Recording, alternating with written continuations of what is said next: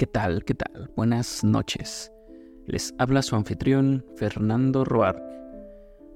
Antes que nada, quisiera agradecerles a todos los que nos escuchan, a toda la queridísima audiencia del Evangelio Friki, a todos los apóstatas que nos escuchan. Ya somos así como, como 100 personas, creo. ya son tres dígitos, ya 100 personas. Muchísimas gracias a todos por escuchar. Se merecen, se merecen algo bonito, algo lindo. Les dejaré una sorpresa dentro de sus zapatos. Búsquenla mañana cuando se levanten. ¿Qué se obtiene cuando mezclas libertad, verdad, algo de tarot y una pizca de One Piece? Así es, el cuarto capítulo del Evangelio Friki. Y sin más preámbulos, aquí lo tienen. Gracias por escuchar. ¿A ti te gusta?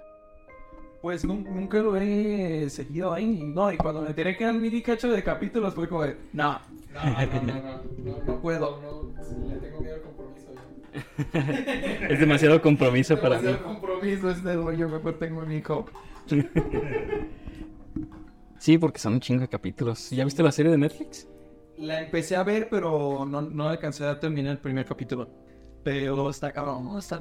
Es un tema chido. Me puse a, a buscar otra vez temas sobre el miedo a la libertad.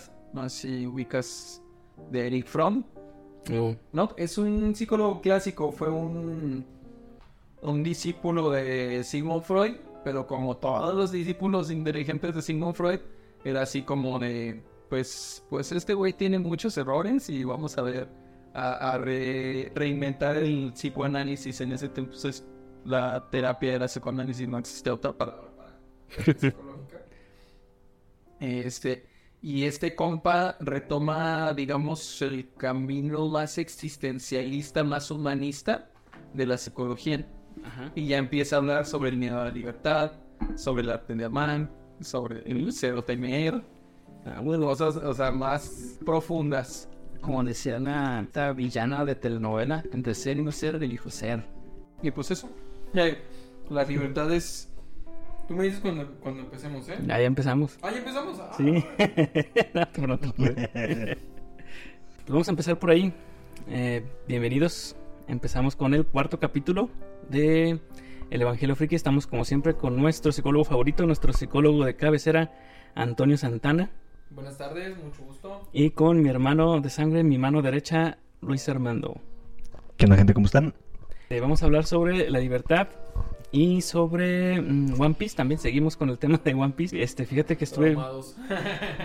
es que toca un tema bien importante. Este, no sé si has visto las, bueno, ya me dijiste que viste apenas, estás viendo el primer capítulo. Se ve a Luffy como esta persona que está obsesionado con la libertad. Él quiere ser la persona más libre que existe en todo el mundo.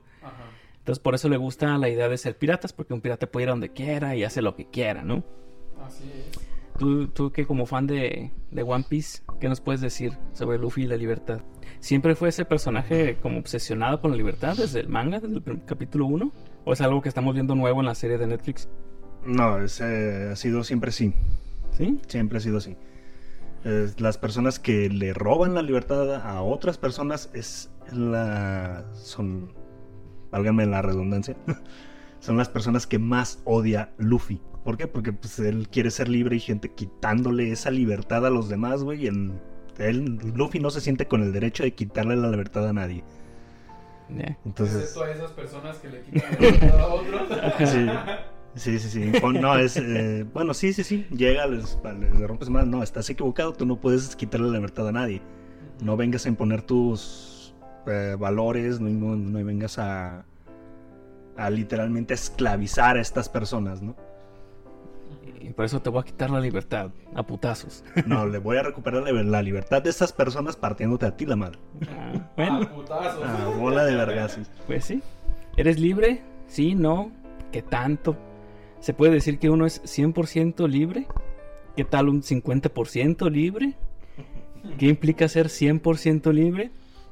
En la serie de One Piece se menciona a menudo la libertad y a la Marina sobre todo, que es como la fuerza opresora, ¿no? Se muestra como la, el tope que tiene esa libertad de los piratas, ¿o no? Mm, sí, Pero Luffy, a pesar de ello, se las arregla para mostrarnos otros tipos de libertades, ya que la libertad que impone el Estado es solo una pequeña parte de lo que esta palabra libertad significa. Morente pone como un ejemplo para demostrar que la libertad nunca es 100%, no se puede obtener la libertad absoluta. Con este ejemplo, si tú pones agua en un vaso, el agua es tan libre como el vaso se lo deja ser al agua. Es como el límite que tiene, siempre hay un límite. No. Entonces, ser 100% libre sería romper el vaso, para que el agua se esparza hacia todos lados. Nosotros somos seres humanos, entonces no podemos elegir todo al mismo tiempo. Entonces eso parece ser como que lo que quiere Luffy, quiere ser todo, quiere la libertad más absoluta. Pero en este último capítulo es cuando supuestamente libera todo su potencial, ¿no? Con esta Este última es- transformación. Sí. Ah, y se ve, este, literalmente el mono, bueno, Luffy, rompe todas las barreras de la física. O sea, hace lo que quiere. Es una caricatura. O sea, ya sabemos que es una caricatura, pero es una caricatura dentro de una caricatura. Si has visto la máscara, ¿no? No. Ah, algo Como así. güey. Tommy Jerry, güey. Ajá. Hace, deshace, este, cambia la, la forma de su entorno, como, o sea, ignora completamente las, las barreras físicas. Entonces eso es como la libertad que nos explicaba Morente, o sea, como de- de- desparramarse por todo. Claro. Bueno, ya entrándole al tema de, de la libertad, está siendo él. O sea, está siendo una persona genuina. Al ser más genuino, ya no tiene tanto peso el que dirán. Ya no tiene tanto peso el a quién le voy a caer bien. Ya no tiene tanto peso de qué voy a vivir. Ya. Soy una persona genuina. Hago lo que me gustaría hacer. Y soy libre. Ah, mira, para eso vamos. Mira, hay- este es el tipo de libertad que Bergson describe como, Bergson lo llama la libertad de la espontaneidad de la voluntad. Es algo medio rebuscado. Pero mira, Bergson escribe, somos libres cuando nuestros actos emanan de nuestra propia personalidad, cuando la expresan, cuando guardan con ella cierta similitud indefi- indefinible, la misma que hallamos a veces entre la obra y el artista. Bergson compara los actos de libertad con este, un artista y su obra. Así como el artista imprime todo su ser en su obra, y cuando ves una obra, ves inmediatamente quién la. Bueno, si el que sabe de arte ve y dice, ah, este es un Van Gogh, ¿no? O este es un Degas. Porque tiene tu toque, ¿no? Tiene tu esencia tu en. toque. Ajá, Es así como, esto se parece a fulanito. Exactamente. Ajá. Entonces, es como, me gusta esa comparación que hace porque es como si tú tuvieras que hacer de tu vida una obra de arte, o sea, imprimirle todo tu ser a todo lo que haces, ¿no? ¿A eso te referías más o menos? Sí, sí, sí, definitivamente. Una persona genuina. Una persona genuina es una persona libre. Una persona... Es algo bien chistoso porque de pronto sucede... eh, yo conozco a una persona que tuvo un accidente y desde entonces está en silla de ruedas y comenta que, bueno, en algunas de sus publicaciones llegó a comentar que a partir de que él está atrapado, por, por decir así, en una silla de ruedas, ahora sabe quién es. Ahora puede ser más genuino. Ahora se siente más libre. Irónico, tenemos que estar en una situación que nos saque de nuestra casilla, de, de- de donde estamos, para darnos cuenta qué es lo que queremos y quiénes somos. Pero ¿qué es la libertad? A grandes rasgos, el mayor temor y el mayor anhelo de la humanidad. Tanto como en lo individual como en lo colectivo. La libertad es el mayor anhelo de una sociedad y de un individuo, pero también es su mayor miedo. Porque estar con una persona que es libre implica que no me va a seguir la corriente. Ser una persona libre implica que en la sociedad no me va a aceptar tal cual. Es un, es un miedo primitivo que viene desde cuando éramos tribus. Porque el ser humano, al ser un, un ser gregario, un ser social, se tiene que aliar con otros seres humanos. Como raza no tenemos garras, no tenemos pelaje, no tenemos colmillos, no tenemos piel gruesa. ¿Qué tenemos? Nuestra adaptabilidad y nuestra masa. Somos un, una col- un colectivo.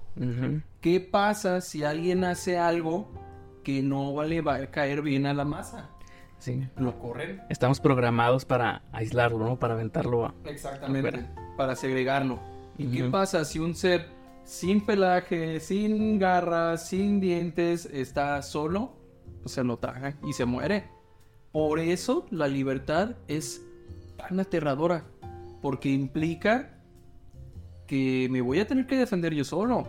Implica que yo estoy decidiendo hacer las cosas como me dijeron que no tenía que hacerlas Mm. implica eh, pues el exilio en muchas ocasiones.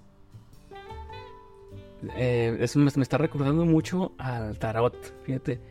El- amigo. Ajá. sí, ahí te va, mira. El número cero en el tarot es el loco. Si tú ves la, la figura del loco, la carta del loco, es una persona que está así como viendo hacia las nubes, como distraído, como persiguiendo una mariposa a punto de caer de un acantilado. Es una persona libre, o sea, que hace lo que quiere, como que así. Entonces, este, está personalizado con ese tipo de persona que no sigue las reglas, que hace lo que quiere. Normalmente cuando vemos ese tipo de gente, siempre hay otro tipo de gente que la señala y le dice, ah, malditos hippies, ¿cuándo se bañarán? ¿No? Ese tipo de... ¡Malditos punks! Ajá, ¡Sálganse de mi patio! ajá. Pero en realidad lo que nos advierte esta carta es que cuando vemos a este tipo de gente tienes que tener cuidado de los juicios que haces hacia esa gente. Porque precisamente lo que te cae mal de esa gente que está mostrando su libertad plenamente es que tú no puedes llegar a ser a, a eso. No eres libre. Exacto. Sí. Eso es lo que implica la carta de loco. Eh, ¿Cómo, eso. era? Perdón, ¿cómo era la frase? Lo que te. Lo que te choca. checa, te choca. te- Ah, lo que te choca, te checa. Sí, Algo así. sí, porque siempre eres libre de elegir cualquier camino que tú quieras. Pero de lo que no eres libre son de las consecuencias que van a, que va a ser este, elegir ese camino. El problema es que con esta gente que juzga de loco a los locos, creen que las consecuencias son demasiado grandes o no están dispuestos a pagarlas. Entonces por eso nos caen mal los locos. Sí, claro. Oye, ¿cómo, ¿cómo puede ser que este loco este, sea un ermitaño? ¿Está loco? ¿Está loco? ¿Qué le pasa? Tiene que socializar. Eh, Tiene que estar Tiene con que. tiene que ser un parte, ¿cómo dicen? Eh, productiva de la sociedad. Pues no, Ujú. rey, no tiene que. ¿Cómo ves que quiere ser el rey de los piratas? Este loco. ¿no? Ah, ¿Cómo, cómo crees? ¿Dónde la viste, no? Eh, y es algo interesante, fíjate. Esta falta de libertad de la que nuestra sociedad vive no es nada nuevo. Insisto, desde las tribus siempre existió esta falta de libertad. Sacrificamos nuestra libertad para poder ser parte de la manada. Ok, yo ya no voy a hacer las cosas que, que yo quiero hacer, pero a cambio que tengo, pues la protección de mi manada, de mi líder. En este caso sería como el Estado, ¿no? O sea, sacrificas, sacrificas mucha, o en el caso de la Marina, supuestamente en teoría debería ser eso, sacrificas una gran parte de tu libertad para que el Estado te garantice que nadie te va a matar cuando salgas de tu casa, que nadie, Sí, sí, sí, sí. que nadie te va a robar, ese tipo de cosas. Entonces, por eso nunca es absoluta. Ese tipo de acción, de libertad se llama libertad de acción. Es libre de hacer todo lo que quieras, pero siempre está limitada por, primero, el Estado. Eh, ese sería el vaso que cubre el agua, ¿no? Como que el primer tope que, que nos topamos. El Estado es lo primero que limita tu libertad con el objetivo, en teoría sí debería de ser, De proteger. de protegerte, de garantizar que nadie te va a hacer nada malo si tú no haces nada malo. Y tú que eres el experto, el, el, Ajá. el One Pieceólogo. Yo acabo de ver un- los cinco primeros minutos de, de One Piece, de la serie esta de, de live action. Y sale Luffy y le dice, es que tú eres libre, nadie te puede quitar la libertad y yo te voy a liberar y yo soy libre y quiero esto y todo el tiempo están hablando de la libertad, pero ¿qué es la libertad en esta mitología de One Piece? Para Luffy ser eh, un pirata, porque él no se cree el héroe, güey. Y lo ha dicho textualmente, yo no soy un héroe. Yo quiero ser eh, la persona más libre del mundo. Cuando hubo una ocasión donde ciertas personas quisieron unirse a su tripulación, para no spoilear tan cabrón, le dicen, güey, pues, nos vamos a unir a tu tripulación, güey, solo hace falta que nos aceptes. Dice, no, güey. Yo no los voy a aceptar en mi tripulación, güey. Yo no quiero ser un pez gordo. Solo quiero ser el rey de los piratas. Güey, ¿te das cuenta lo que estás diciendo? Una contradicción. Una contradicción bien cabrona, pero se entiende que para Luffy la el rey de los piratas es la persona más libre del mundo. La persona que puede hacer lo que él quiera, proteger a sus seres queridos, este, ir a donde quiera, tomar lo que quiera y hacer lo que se le venga en gana. Es como si, como si tuviera esta voluntad y decir, esto se va a hacer porque yo quiero que se Por mis cojones azules se va a hacer. Pues sí, es como es ese tipo de libertad, la libertad de acción. Yo creo que es donde brilla Luffy, ¿no? Él quiere hacer algo y, y si algo se lo hace. impide, va y le parte la madre. Así. Así, así funciona Luffy. Ajá. Fíjate que este, en la teoría de Eric Fromm sobre la libertad se habla de dos tipos de libertad. La libertad negativa y la de libertad positiva. Una libertad negativa es quiero hacer estas cosas que no puedo hacer. Digamos, quiero liberarme de Mm. tal cosa. Entonces es una libertad muy marcada por el vaso. Ujú. Va, o sea, yo quiero salirme del vaso. ¿Por qué? Porque estoy harto del vaso. Porque nunca he sido libre. Por eso me quiero liberar. Eh, quiero salir del yugo de mis padres. Y, y por eso quiero ser libre, ¿no? En esta libertad negativa, lo que estamos haciendo es cambiar de amo. Yo me libero del yugo de mi país para ir a otro país a ver qué onda. Yo me libero del yugo de mis padres para ir a meterme a un matrimonio a ver cómo me va. Yo me libero del yugo de mi, de mi jefe para ir a otra empresa a ver cómo me va. Entonces, ¿qué es lo que estamos haciendo? Estamos cambiando de amo nada más. O de vaso. Seguimos- ajá, estamos cambiando de vaso. Seguimos sin ser libres, pero con esta sensación de ya me salí de allá. Ya. En cambio, una libertad positiva implica quiero ser libre para. Mm. Ya no soy libre de, sino soy libre para. Y ahora sí, Rey, piensa qué es lo que quieres. ¿Qué es lo que, si el dinero no fuera, dicen algunos, ¿no? Si el dinero no fuera una limitante, ¿qué te gustaría hacer? Ah, cabrón, pues pintor. Ah, ok, entonces necesitas empezar a llenar tu vida de eso porque eso ya implica que eres más genuino, ya sabes qué es lo que quieres, para dónde quieres ir. Sin embargo, pues la libertad siempre es una amenaza. La libertad siempre nos va a dar incertidumbre. Cuando yo no soy libre, tengo certidumbre. Yo, yo ya sé que este, pues mi patrón hace las cosas por para que me vaya bien. Es- yo ya sé que mis papás hacen las cosas pues por mi bien. Este, y si yo me salgo, yo ya no sé qué hacer. Ajá. Eh, sucede, sucede aquí en México. Todavía existen algunas, algunas comunidades en las que si, si alguno de nosotros, que es de piel más o menos mestiza, digamos. Color bronce. Caguama. No, no, no. Pero estamos, estamos más grandotes, estamos más güeritos. Entonces, si vamos caminando por la banqueta y un indígena viene caminando por la banqueta, se baja de la banqueta para que uno pase. Todavía existe ese yugo en, eh, aquí en México de, digamos, esa herencia de la esclavitud. Todavía existen personas que son esclavas aunque ya no existe la esclavitud, ¿por qué? Porque implica que aquel sabe más que yo, lo voy a seguir. Aquel tiene más que yo, lo voy a seguir. Ya. Aquel me puede proteger, lo voy a seguir. Ya si ese güey la carga es culpa de él, no es culpa mía, ¿no? Es el, el beneficio secundario. Si ese güey la caga, yo no tengo la culpa, fue él.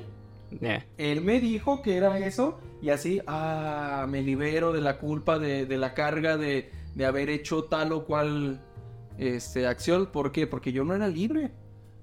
Lo que los nazis decían, ¿por qué te manchaste? ¿Por qué hiciste eso? ¿Por qué mataste tanta gente? Pues es que me mandaron. Eh, Es que eran órdenes. Entonces me libero de esa carga porque yo no era libre. Sí. Hay, hay estudios que hablan sobre eso, ¿no? ¿Verdad? Este, que dice Bueno, que... claro. experimento de Milgram. Ajá. ¿Es ese? Sí. Que es más fácil que una persona haga cosas malas si se las ordenan a que si le dan la elección, ¿no? Ajá. Y también creo que es más fácil que haga sufrir a la gente si está, es- si hay más pasos intermedios, ¿no? A que si lo hace ella misma. Por ejemplo, estas personas no, no matarían ellos mismos a los, a los judíos, mandan a alguien a matarlos. Y se hace como... El, ese escalafón de, de la orden viene de arriba y este güey tampoco quiere hacerlo y va y manda hasta que se encuentran el güey que no puede desobedecer. Algo Y así, tiene que hacerlo. En el experimento de Milgram eh, ponían a un investigador vestido con bata blanca, este, una víctima, que sería una persona que le van a hacer una prueba de inteligencia, este, y el sujeto de prueba, que es una persona completamente común, que lo sientan en una silla y le dicen, si se equivoca, tú le das un toque eléctrico. Si se vuelve a equivocar, se lo das más recio. Se, lo- se vuelve más recio. Entonces el investigador le hace preguntas al- a la víctima, este, que por cierto es un actor, no le van a dar un toque eléctrico, pero este, le dice, no, se equivocó, dale un toque.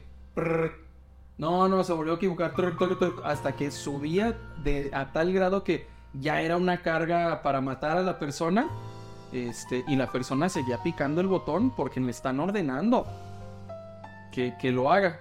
Entonces ahí ya estamos hablando de que uno es libre, técnicamente es libre de hacerlo o no, pero la mayoría de las decisiones que nosotros tomados, tomamos son impulsadas por otros. Nosotros creemos que somos libres, pero en realidad muchos de nuestros deseos son impuestos. Creo que hay una parte también de ese experimento donde eh, era lo mismo. Pero la diferencia es que la persona que le estaba ordenando no llevaba una bata blanca. Entonces es como que la bata blanca ya es un símbolo de autoridad. Sí, sí, Es- porque la- la- cuando no traían la bata blanca, este, era más susceptible a decir, no, ya, hasta aquí. Ajá. Sí, sí. Entonces, este, pues es como tú decías, si alguien de mayor rango les ordena, pues es más difícil decir que no, porque es, es como una falacia, ¿no? De seguir a alguien de mayor rango, más bien creer que alguien de mayor rango tiene razón, solo porque tiene mayor rango, o porque tiene más dinero, o porque es un líder religioso, ¿no? Sí, sí, sí. Y es algo bien, bien botana porque eh, está estudiado que la gente bella, Mm, estética, este, tiene más éxito en ciertas cosas porque la gente cree que son más inteligentes, sí. cree que son más exitosos, cree que, que ellos saben lo que están haciendo solo por ser bellos. El efecto del halo, ¿no? De belleza le llaman. Ajá. Sí, Sí, Ajá. ¿No sé si se llama? eh, algo así, efecto, efecto halo. Halo. Sí, sí. Por ejemplo, cuando, cuando tienes, no sé, en alguna, en algún trabajo, en alguna oficina, tienes un jefe que te dice, oye, necesito que hagas esto. Pues, Es que eso, eso es lo que, lo que eres. Y ya luego dice, ¿qué baboso estás? ¿Por qué hiciste eso? Pues que tú me mandaste. No, no, no, que no estás viendo, que eso no era, que no sé qué. Obviamente a muchos nos ha pasado. Eh, Este, pero ¿qué pasa? Pues creemos que porque tiene mayor rango, que porque es más guapo, que porque es más, más este, adinerado, él sabe. Pero no, realmente eh, estamos siendo influenciados todo el tiempo para tomar decisiones. Nosotros no somos realmente muy libres. tan eso. libres como creemos. Como ¿no? lo que decías, ¿no? Del vaso. ¿Tú quieres. ¿Quieres chilaquiles o quieres huevos estrellados? Pues nomás hay dos opciones ahí. ¿Y qué tal si ese día se me antojaba un sándwich? Ah, no. Porque ahí están sus cosas. No dice la sociedad. Este. ¿Qué carrera vas a elegir? Pues estas son las que hay.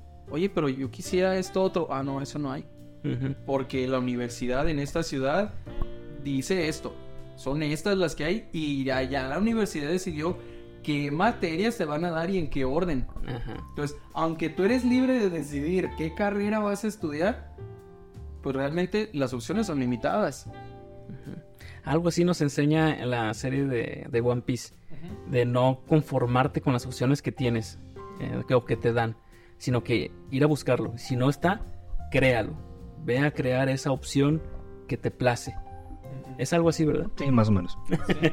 Eh, en lo poco que yo he visto, me he dado cuenta que, que en los pueblos esclavizados está esta dicotomía, el dominante y el dominado. En la teoría, obviamente en un psicoanálisis de los 40, este, se habla del sádico y el masoquista. Claro. Uf. pero, pero a grandes rasgos es esto, ¿no? El dominado y el dominante. ¿Qué es lo que pasa? Pues que un dominante te va a decir qué hacer. Y muchas veces el pueblo realmente cree que esa es la opción. Hay muchas personas que no quieren ser liberadas. Hay muchas personas que saben lo que quieren, pero no se atreven a ir por ello porque es muy cómodo ser dominado. Es muy cómodo no ser libre. En la primera parte del primer capítulo que llevo visto, está este morro de cabello que como blanco, azul. Como rosita. como rosita, algo así. Que, que dice, ¿y tú qué quieres hacer? No, pues yo quiero ser de la marina. ¿Y qué te lo impide? Ella, mi jefa. Y cuando lo liberan, el vato se queda de, mejor me hubiera quedado allá. O sea, hay gente que, que de veras le tiene un terror a la libertad porque muchas veces se nos ha inculcado. Nuestros padres nos han dicho, es que tú no puedes hacer eso porque te va a ir mal. Tú no puedes hacer eso porque yo te lo estoy diciendo. Y es esa relación enfermiza y, y codependiente del dominado y el dominante. ¿Qué quiere decir? El dominado, pues es obvio, ¿no? Se ve que, depende del otro para sobrevivir, que depende del otro para saber para dónde ir. Pero el dominante también depende de su dominado para poder afirmar su, posición como superior. Tiene una, dependencia emocional evidente, pero mucha gente no la alcanza a ver. Es como, eh, había escuchado un ejemplo de un señor que le dice a su mujer, este, no, tú no vales nada, es más, ya estuvieras fuera, yo voy a ser feliz cuando te vayas y la mujer está tan deprimida que no se va. Entonces, es una relación de poder evidente, ¿no? Pero donde se agarre de valor y se vaya, el marido de inmediato va a decir, no, no te vayas, yo te necesito, te quiero, que no sé qué voy a cambiar. Ah, Yo no lo veo tanto así. Va, va a estar el güey en la puerta gritándole, me necesitas más tú a mí que Sí, yo a ti. sí, no. Lo veo más por ¿Y ese qué lado. está pasando? Pues que está tratando de, de recuperarla. Porque la necesita para reafirmar su poder. Aquí ya se habla de que existen maneras en que el ser humano, de manera inconsciente, trata de coartar su libertad. Porque es aterradora. La libertad es aterradora y el ser humano hace todo lo posible por no ser libre. Uno de los mecanismos de los que habla este, Eric Fromm es este, el autoritarismo. Ser tan autoritario que derribo la, la libertad de los demás es la única manera en la que me voy a sentir más o menos libre, pero yo también me vuelvo esclavo de mis propias palabras. Está el otro, el dominado, que prefiere ser dominado para, para no tener la culpa si la caga, Mm. este, y así. Está el, el conformista, el que ya lo aceptó. Es que el mundo es así.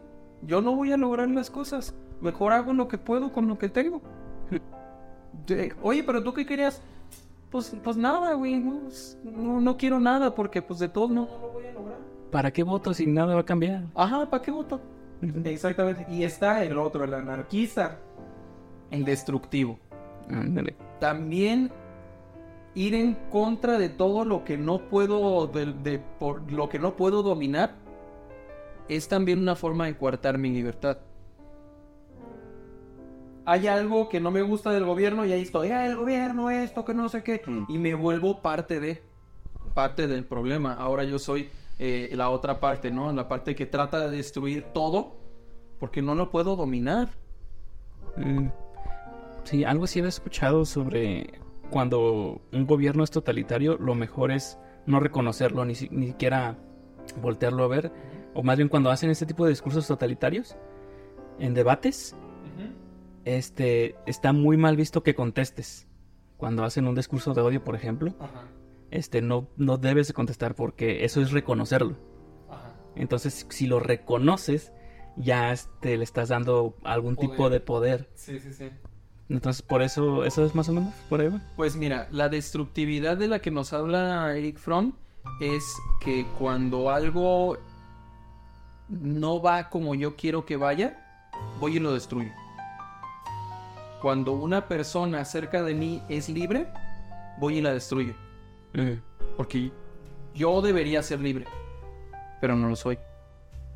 Entonces cuando veo que alguien puede hacer cosas que yo quería hacer, voy y lo destruyo. Entonces yo siento como que soy libre, pero la verdad es que estoy Claro. coartando la libertad de otros y la mía, porque estoy dándole forma a ese vaso. Porque pone en evidencia tu esclavitud, ¿no? Cuando ves a alguien libre, Ajá. dices, a la verga. En, evidencia, sí, En, o sea, en lugar de ver lo que es alguien libre, estás viendo, ¿me estás diciendo que soy esclavo? Ajá. Ay, no, no, Me no. estás diciendo que debo de ser esto, que debo de hacer esto. Ajá. Ah, no, ni Mauser. Por eso yo lo, lo veo más como el anarquista, ¿no? Como el estoy en contra de todo. ¿Y qué quieres? No, pues sigo en contra. Sí, pero pues, pues tú qué quieres. No, pues un mundo libre. Bueno, sí, pero ¿cómo le vas a hacer? Pues, pues eh, ah, de pronto es como muy difícil este, encontrar la libertad cuando estoy en contra de todo. ¿Por qué? Porque nuevamente no es liberarme de, es liberarme para. ¿Qué es lo que yo quiero hacer? ¿Qué es lo que yo quiero lograr? Para eso me libero. No es de quién me quiero librar. O bueno, es como, como una libertad muy, muy arcaica, digamos. Pues sí, es liberarse para, pues al fin y al cabo, cumplir tus sueños, ¿no? Sí, de eso se trata. ¿no? Pero nuevamente, ¿no? El primer paso para lograr tus sueños es Mm. soñar. Es soñar, exacto. Si no sabes para qué quieres ser libre, pues nunca lo vas a lograr. O sea, te vas a cambiar de amo nada más. Mm. Pues sí, Luffy ha dicho algo parecido, ¿no? El para qué quiere ser libre, pues porque quiero comer carne todos los días. Quiero ir a donde quiera sin que nadie me detenga. O sea, Tener aventuras, este, comer lo que quiera, ir a donde yo quiera. Sí, sí, sí. Eso es justamente la libertad positiva. Es decir, yo quiero hacer esto. Yo quiero ser filósofo. Yo quiero ser fisioterapeuta. Yo quiero ser músico. ¿Por qué? Pero es que eso, en alguna ocasión, alguno de mis familiares me dijo, ¿y eso te va a dar más dinero? Ajá. No. Entonces, ¿para qué quieres hacer eso? Ya sé. Y uno se agüita, ¿no? Porque todavía trae ese chip, porque pues, pues aquí estamos, ¿no? Estamos en construcción. Este, y... Sí, sí, hacer esas cosas como, como vimos en el capítulo pasado, hacer esas cosas que son un fin en sí mismo, ¿no? Que le dan alimento al alma y ya. Este, Eso es la libertad. eso. ajá. Esa es la máxima expresión de la libertad. Sí, ser auténtico. Mm. Ser auténtico, hacer las cosas que quiero, porque quiero, sin hacer daño a otros. Todavía me preguntan cuando dicen, oye, ¿qué estás estudiando filosofía? Sí.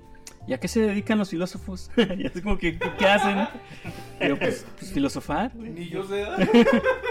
Pues sí, güey, hacer. ¿De qué se dedican los filósofos? Pues yo soy dentista. iba a no sé lo demás. Pero como que diciendo, ¿y qué? ¿Para qué sirve o qué? ¿Para qué? Pues, pues para nada. Ajá. De eso se trata, o sea, se no trata. es, no es el fin.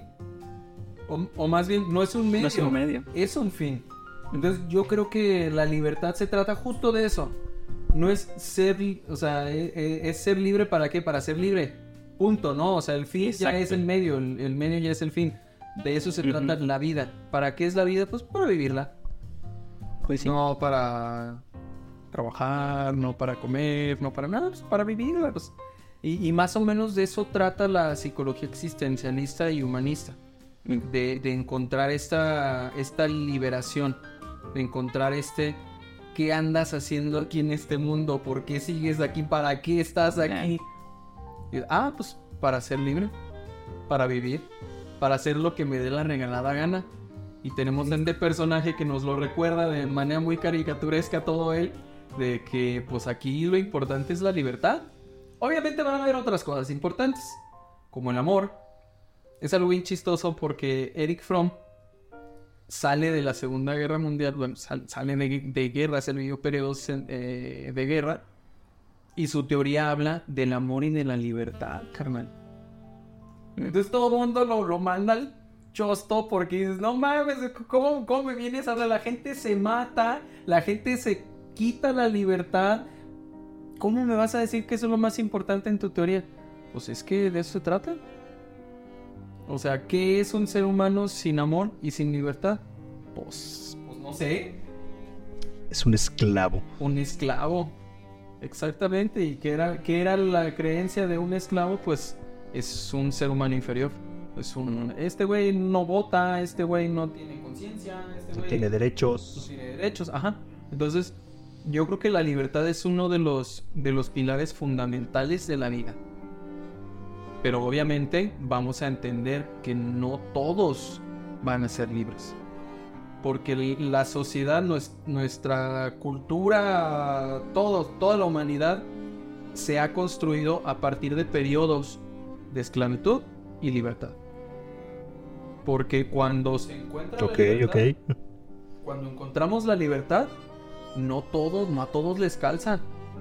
Y muchos tratan de volver a la esclavitud. No sé si vieron Django. Django Change. Este, este, este hombre negro que está tratando de liberar a su esposa. Y hay otro hombre negro que es el mayordomo del, del lugar de donde la... Y el, y el vato es súper este, racista. Y él dice, no, es que tú eres negro y siempre vas a ser negro. Y, y es, o sea, no a todos les calza la libertad. Ese es uno de los, de los grandes pues, dilemas, problemas de, de la libertad, que no a todos les va a calzar. Entonces, cuando uno logra liberarse, va a llegar otro a tratar de esclavizar va a llegar otro al que sí le calza la esclavitud y quiere que tú también lo seas. Entonces, ese, esa evolución de libertad, no hay forma de que seamos completamente libres. Sí. Más que en una caricatura, quizá. Quizás. Porque, porque es algo que se construye. Cada vez vamos a encontrar algo, a alguien eh, que trate de esclavizarnos. Van a haber limitaciones en nuestras decisiones. Van a haber opciones que no podemos ver y que nos están delimitando nuestras decisiones. Entonces, uno realmente no es completamente libre, Exacto. pero sí puedes llegar a ser auténtico. Es Eso. decir, yo conozco estas opciones y la que más me calza es esta y me encanta y voy por ello y rompo madres y me vale madre y yo quiero esto y voy y lo consigo, ¿no?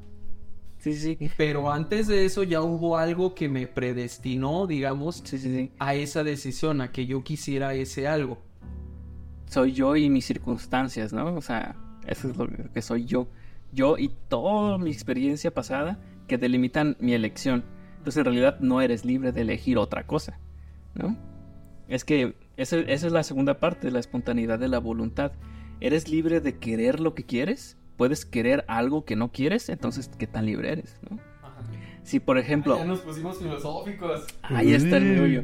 Porque, por ejemplo, si a ti te criaron en una familia que te daban comer, no sé, pastel de chocolate todas las noches, y a ti te fascina el pastel de chocolate, ¿eres libre de elegir que no te guste el pastel de chocolate? O que te guste. O que eres, ajá, bueno, si tú le das a elegir que, que entre todos los pasteles del mundo, ¿cuál es el que más te gusta?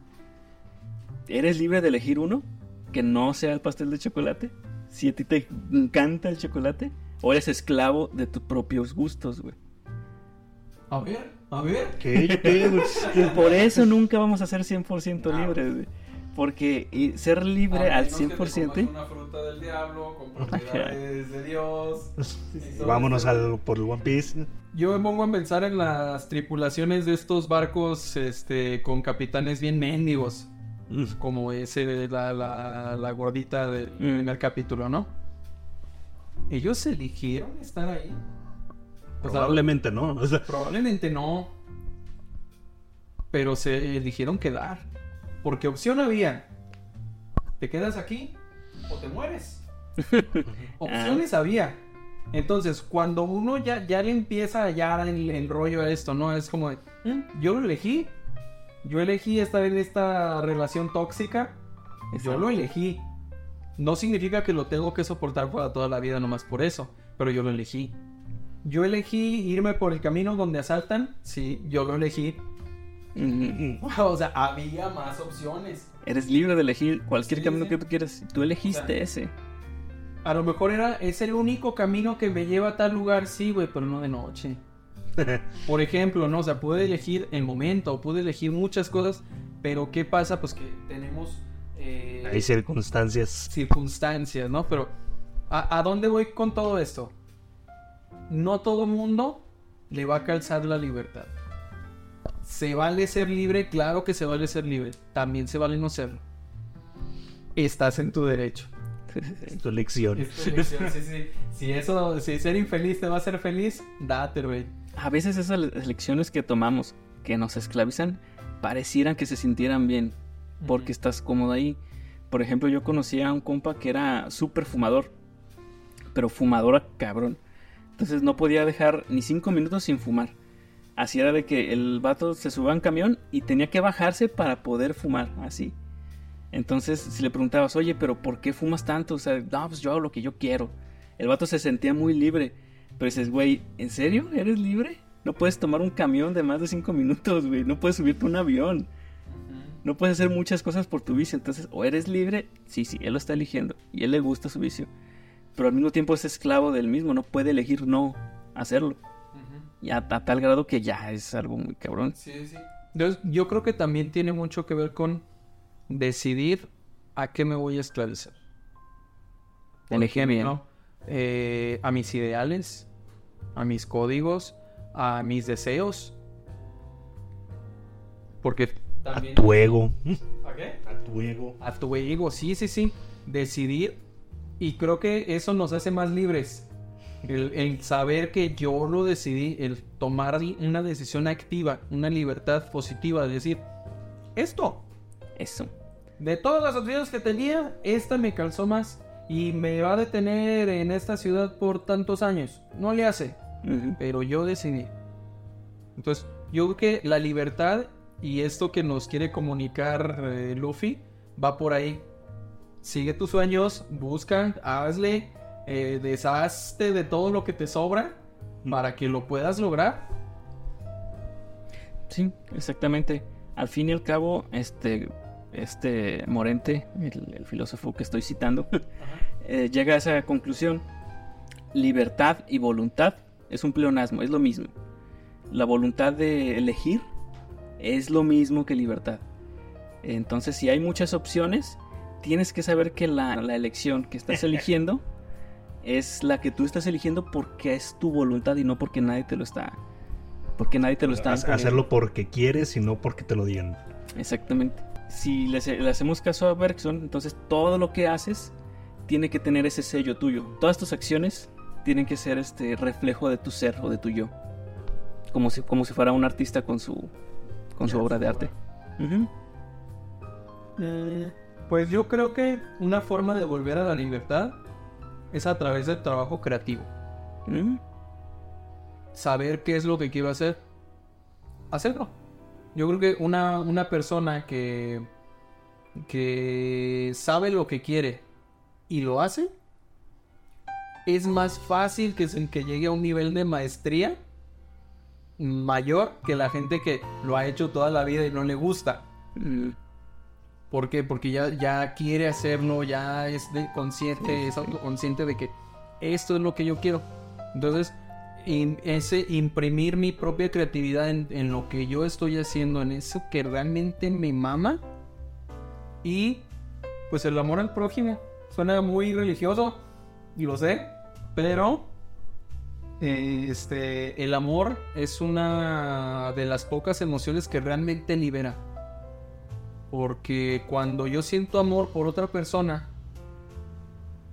yo me libero de rencores, me libero de odios, me libero de hartazgo, me libero de muchas cosas cuando yo amo y, y lo practico este, de, de manera espontánea, de manera consciente, de manera activa.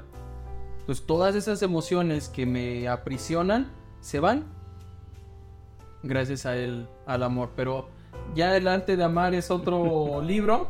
Este, y creo que luego lo Empezaremos otro día, es otra historia que se va a contar en otra ocasión. tal vez en otro podcast. en otro podcast.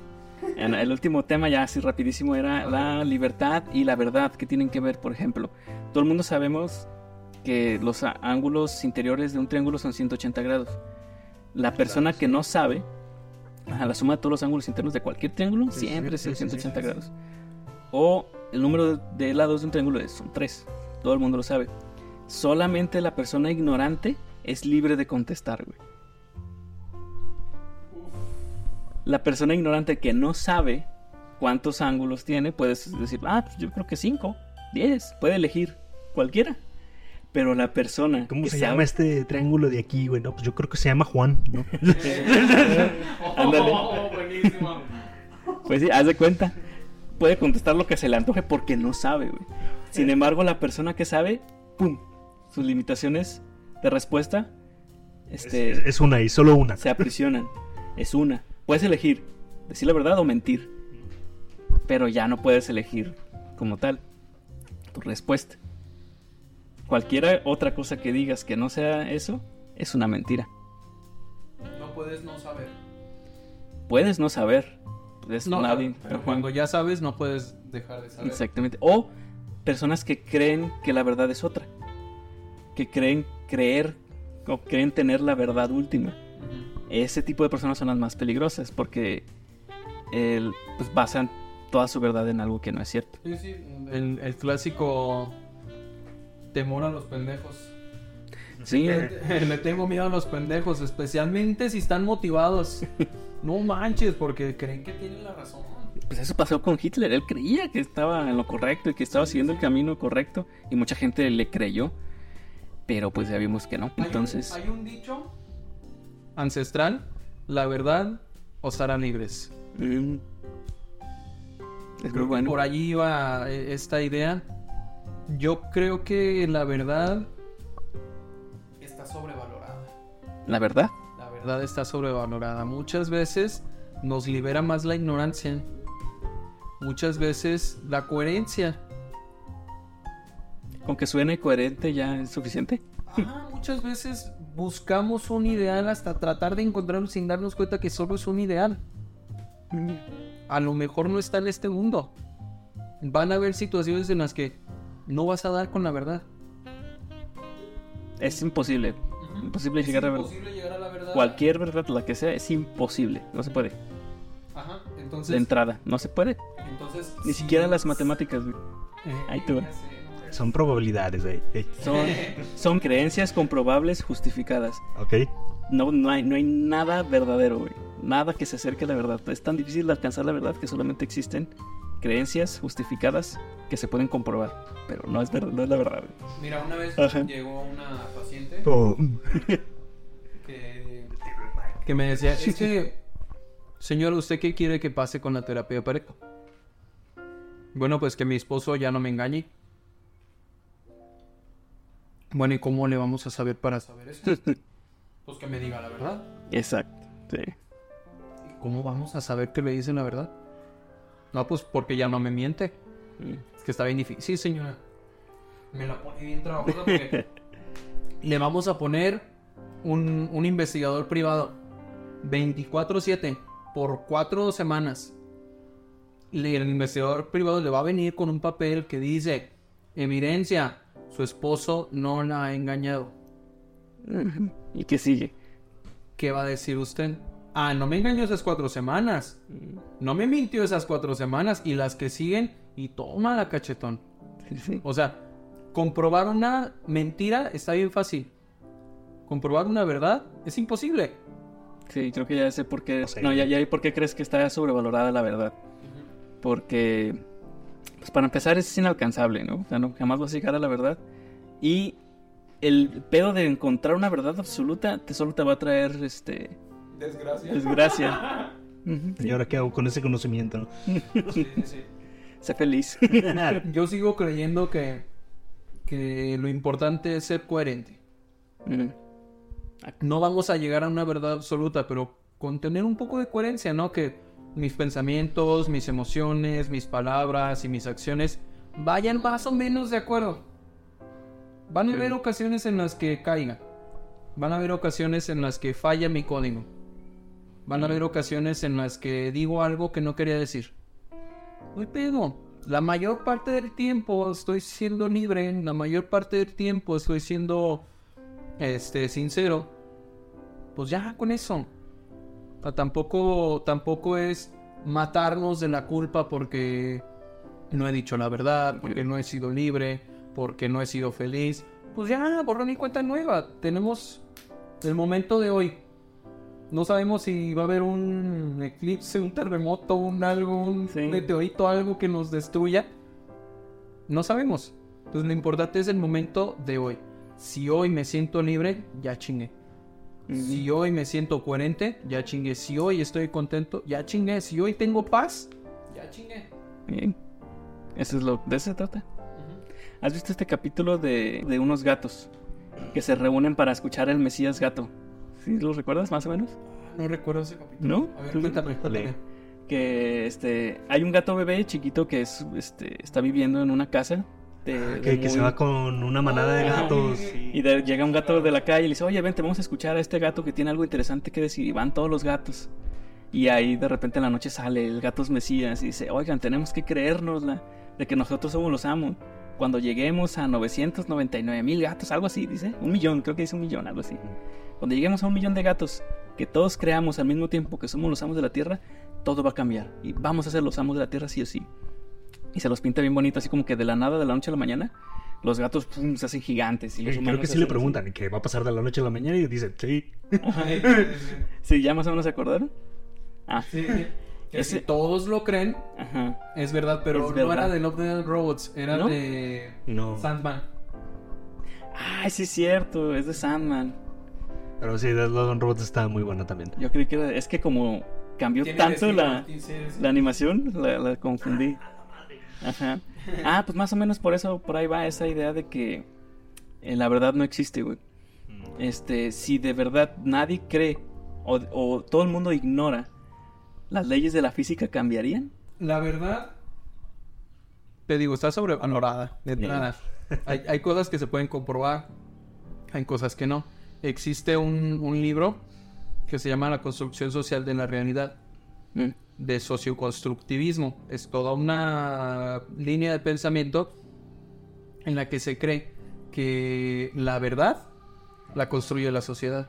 El ejemplo más claro es eh, las mandarinas. ¿Conoces las mandarinas? Sí. Cuando yo era chico, yo recuerdo que en el tianguis vendían naranja china. Ándale. La naranja china es la mandarina. O sea, esa naranja que pues, viene de allá y que se pela más fácil y todo ese rollo. Mm. Aquí en México tenemos naranjas. ¿De qué color son las naranjas? Amarillas. Ay, bueno, sí. Amarillas. Eh, Irónico, ¿no? La naranja china se llama mandarina porque tengo entendido que la palabra mandarín en chino mandarín significa rojo. Entonces le llaman rojas a las naranjas que aquí son amarillas. Mm. Es una falacia total, pero ¿qué pasó? Pues que la sociedad lo aceptó. Entonces eso es verdad. Sí, todo es un constructo social. es un constructo social. La, la verdad es un constructo social. Como tal, está en construcción. ¿Eh? Después cambia. Exacto. Por eso creo que la verdad está sobrevalorada. Sí, tienes razón. Lo sé. Te, te tengo cosas en qué pensar. Voy saliendo de terapia. Bueno, pues ¿qué les parece si con eso terminamos? Venga. Y nos vemos al próximo capítulo. Hasta la próxima. Bye. Muchas gracias. Hasta luego. Qué loco. ¿Cuál es tu serie favorita? ¿Qué temas te gustaría que mencionáramos en el siguiente capítulo? Por favor, mándanos tus sugerencias a evangeliofriki.gmail.com evangeliofriki.gmail.com Muchas gracias por escuchar.